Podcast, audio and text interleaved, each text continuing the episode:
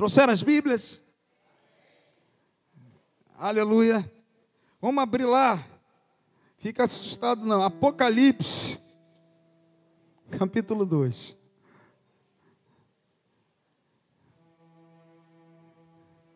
Fica tranquilo que eu não vou pregar.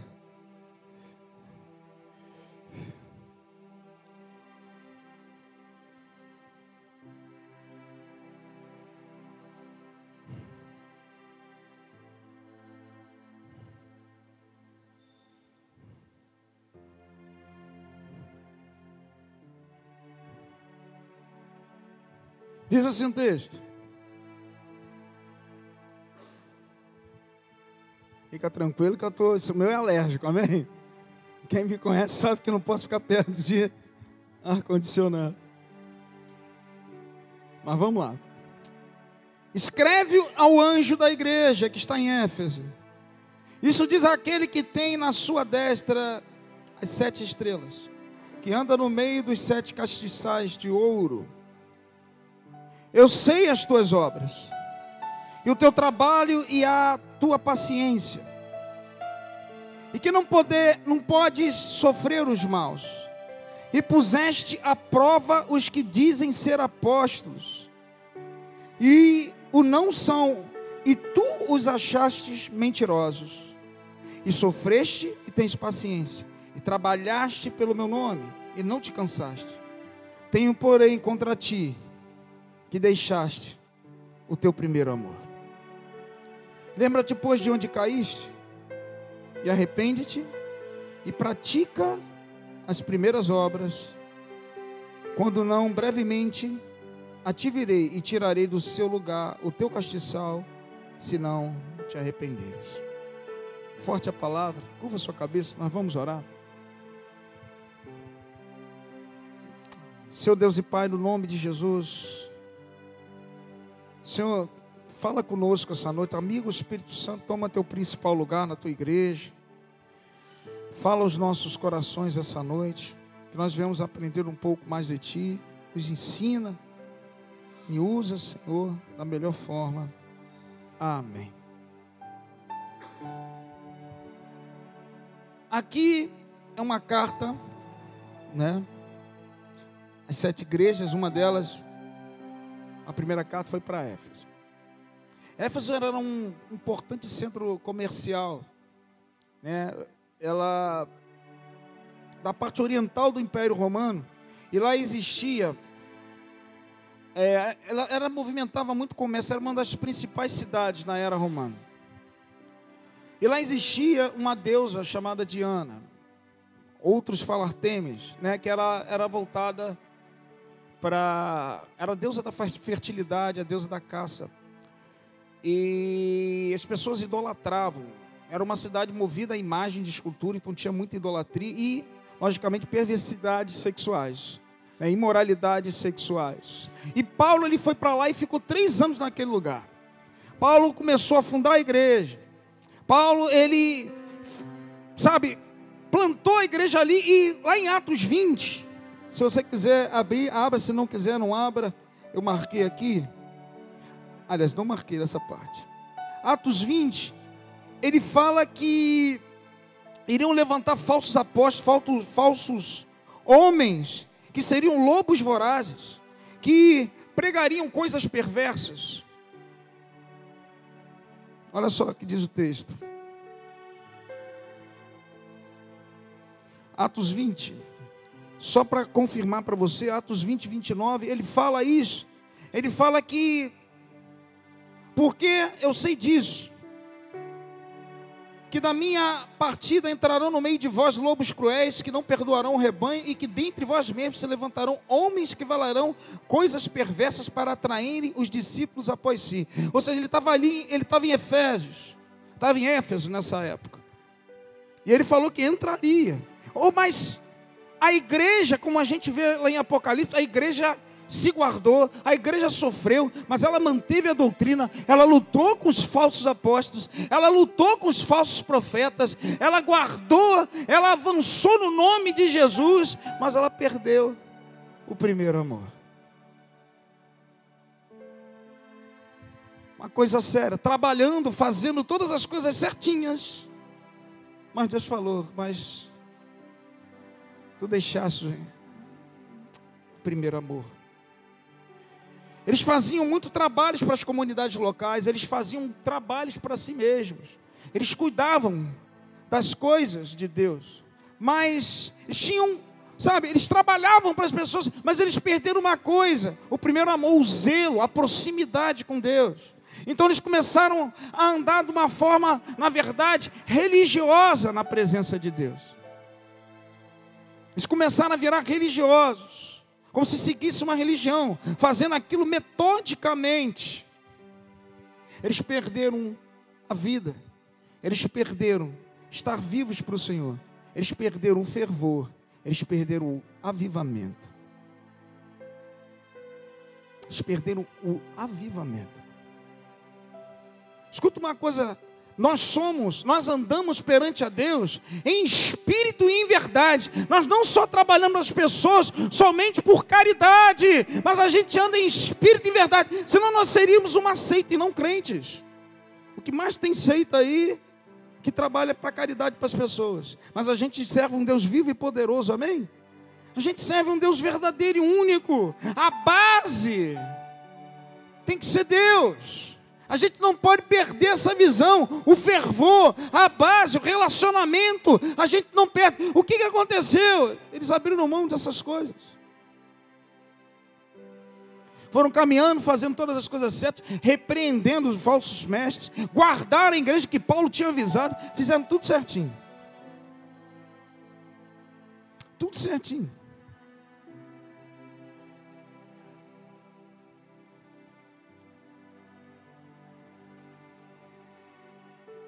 O avivamento vem do próprio Deus.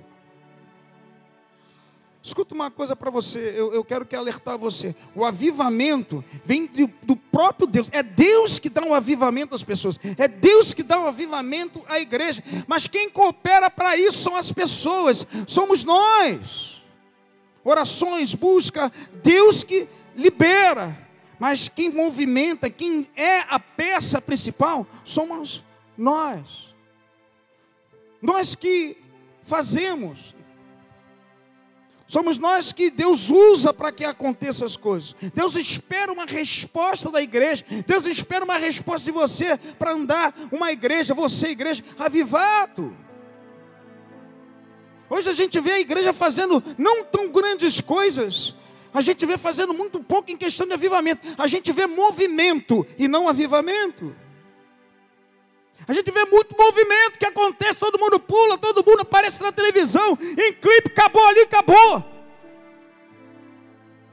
Acabou o evento, acabou. Isso é movimento. O que, que é o avivamento? Avivamento é estar avivado, é andar vivo, é ter fervor, é ter sede. Avivamento é uma constância.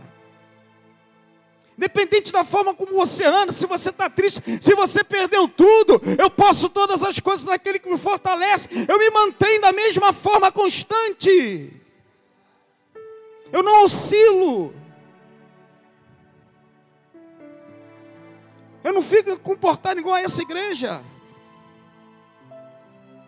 Está dando para entender? O avivamento é a manifestação de Deus nos corações dos filhos, que aprende, teme Ele, busca Ele em santidade, se separa e faz a obra. Avivamento é uma renovação espiritual que gera fervor, gera sede de conhecer a Deus e fazer a obra dele. Isso é avivamento. Por isso que a igreja não faz muito. Porque nós não somos constantes. Avivamento não é uma aglomeração de pessoas somente. O avivamento é muito mais que isso, é a constância do Espírito atuante da igreja. Espírito em movimento, o Espírito Santo não para. Isso é avivamento. Tem igreja aqui nesse lugar? Fala aí, aleluia! Então o Espírito Santo tem que estar constante movimento em você. O avivamento não é um, um, um, congresso, o avivamento não é uma festa, o, o avivamento não é um culto específico para mulheres e para homens. Chegou ali, acendeu, saiu dali, apagou. Avivamento não é isso. Avivamento é uma constância de vida, de relacionamento com o Espírito Santo, da onde vem o fogo de Deus. Tem gente avivada aqui? Aleluia. Tem gente avivada aqui? Aleluia. Dá uma salva de palmas ao Senhor. Você está avivado, você está vivo.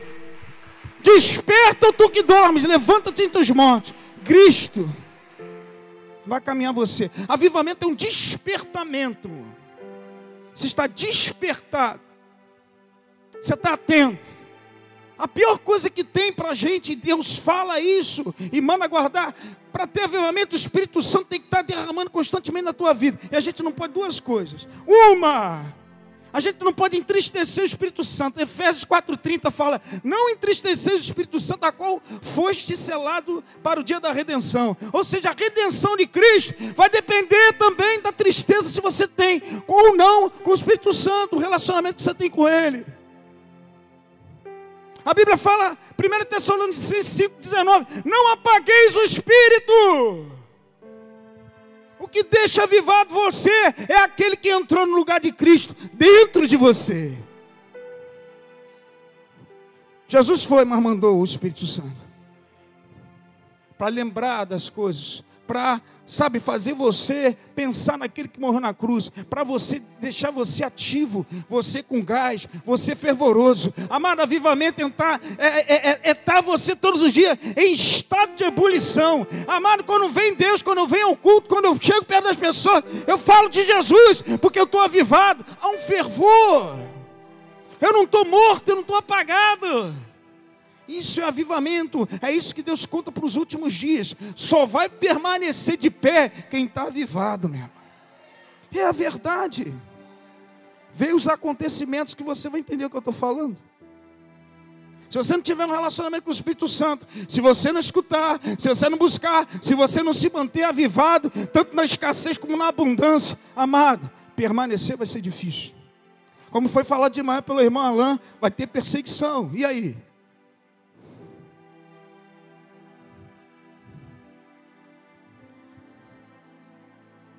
O que faz você manter o Espírito Santo avivado dentro de você? Uma das coisas básicas, oração. Uma das coisas básicas é você estar tá íntimo de Deus. É uma entrega total a Deus, porque você, Ele te ama e você ama Ele. Então, eu só posso me entregar totalmente a uma pessoa quando eu, eu tenho amor por ela para me tornar íntimo a ela. Assim como um pai para um filho necessitado e o filho necessitado que busca o pai ali ele vai começar a te ensinar todas as coisas. O caminho que deve andar, vai te orientar em tudo. Paulo aqui, abre aí se você conseguir, em Efésios 1, veio agora na minha mente, para você ver que uma verdade, presta atenção, para você ver que é a verdade, eu vou ter que correr. 1,15 fala isso bem claro. Efésios 1,15 fala que, pelo que ouvindo eu também a fé que entre vós há no Senhor Jesus, e, a vo, e o vosso amor para com todos os santos, não cesso de dar graças a Deus por vós.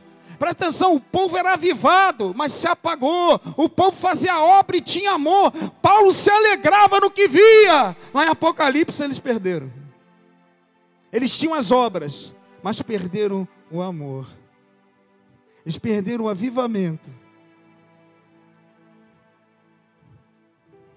apesar de, de, de, praticar tudo aquilo, amado, uma coisa que eu quero que você entenda: não adianta eu tentar levar o amor de Jesus, se dentro de mim não há o amor que liberta, e sim a religiosidade que mata. Vou falar de novo. Não adianta você querer levar o amor de Jesus e dizer que é Jesus, se dentro de você não tem o amor que liberta, e sim a religiosidade que mata, porque a religiosidade mata.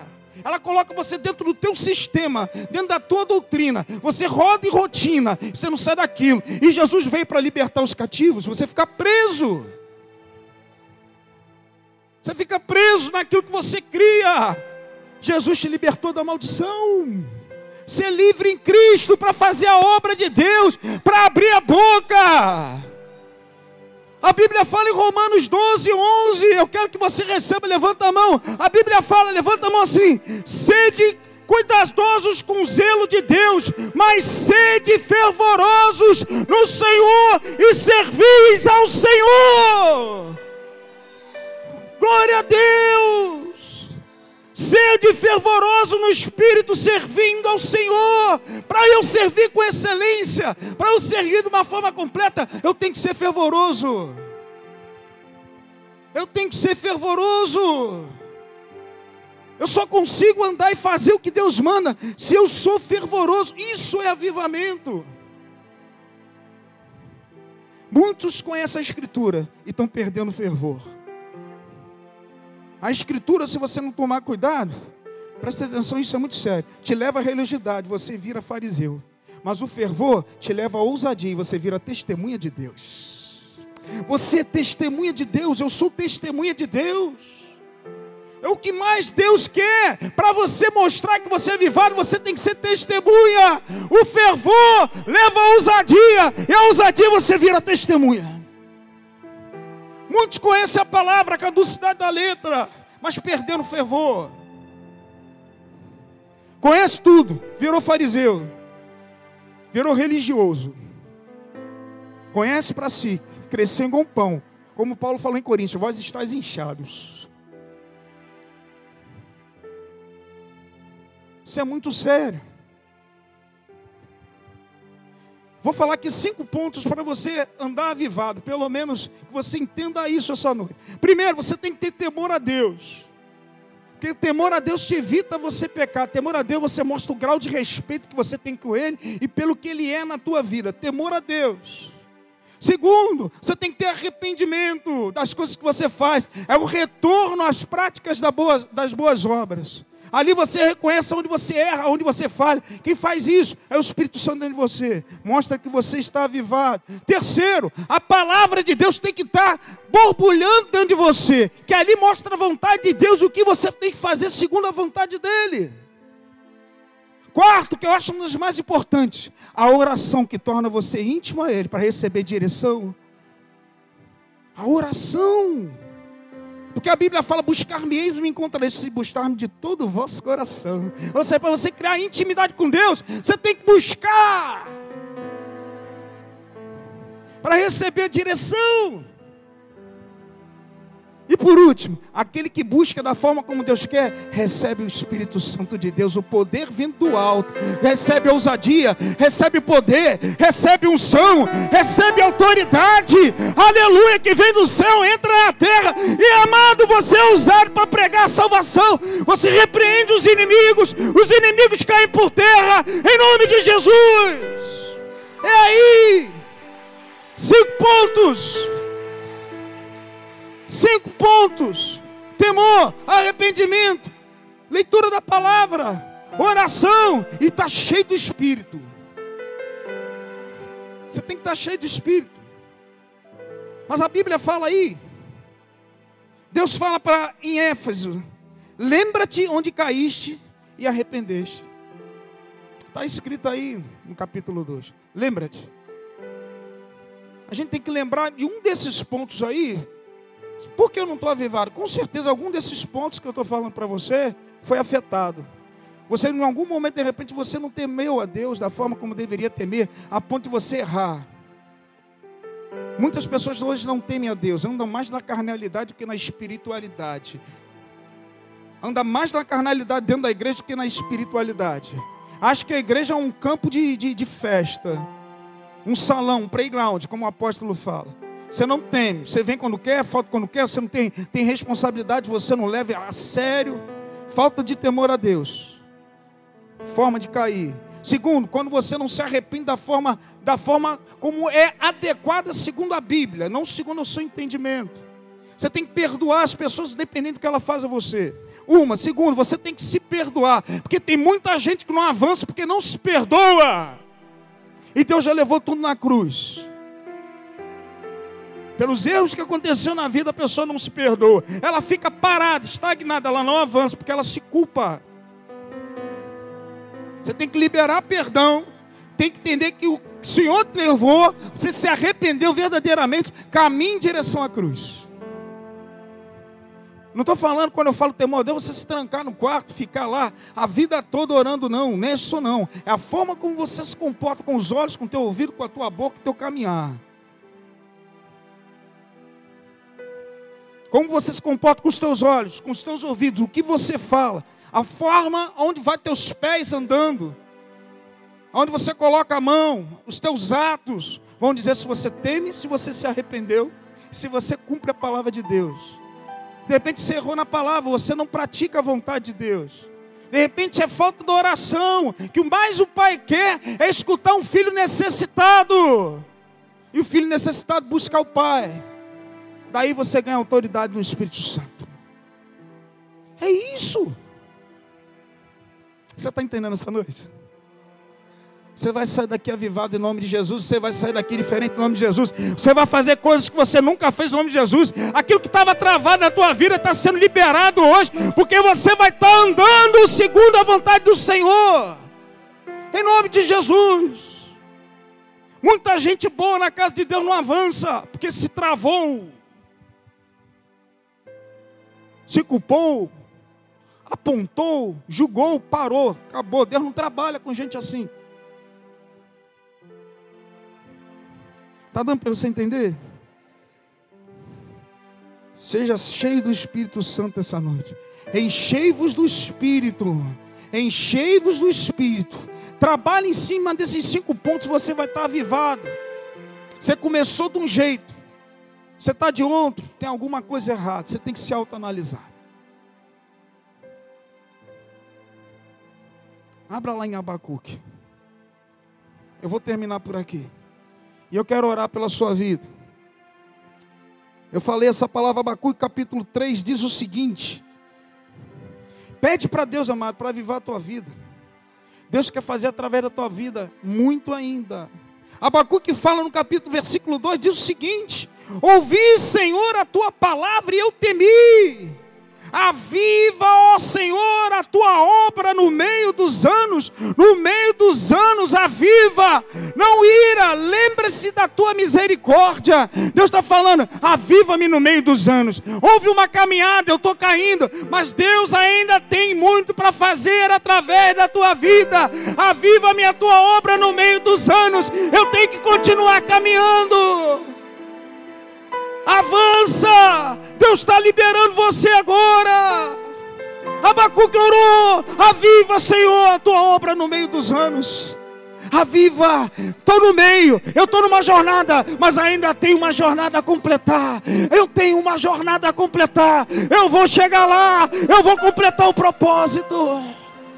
Para isso não tem velho.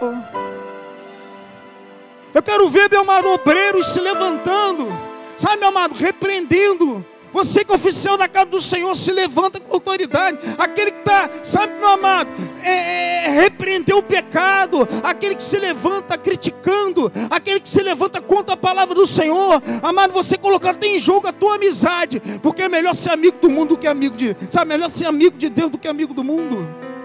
Porque Tiago 4,4 fala: aquele que constitui amigo do mundo se considere inimigo de Deus. Tem muita gente que abre a mão de Deus por causa de amizades. Muita gente que, em vez de ser sincero e repreender e se afastar, ah, não, vou perder um amigo. Você está perdendo Deus na tua vida. Porque Deus não compactua com pecado, com coisas erradas. Aí você é coberta. Aí você não repreende no momento que você tem autoridade para falar, você está compactuando com erro.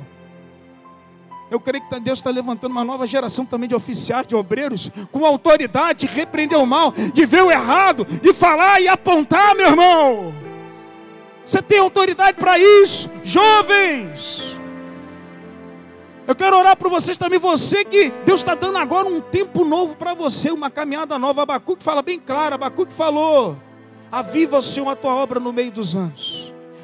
Deus está liberando, está destravando no mundo espiritual a tua vida nessa noite, se você crer. Em nome de Jesus, e Deus fala para os jovens, veio um texto na minha mente, 1 Samuel 16, 11, fala assim, bem claro: acabou-se os jovens. Samuel falou para Jessé, quando foi visitar aquela família: Acabou-se jovens.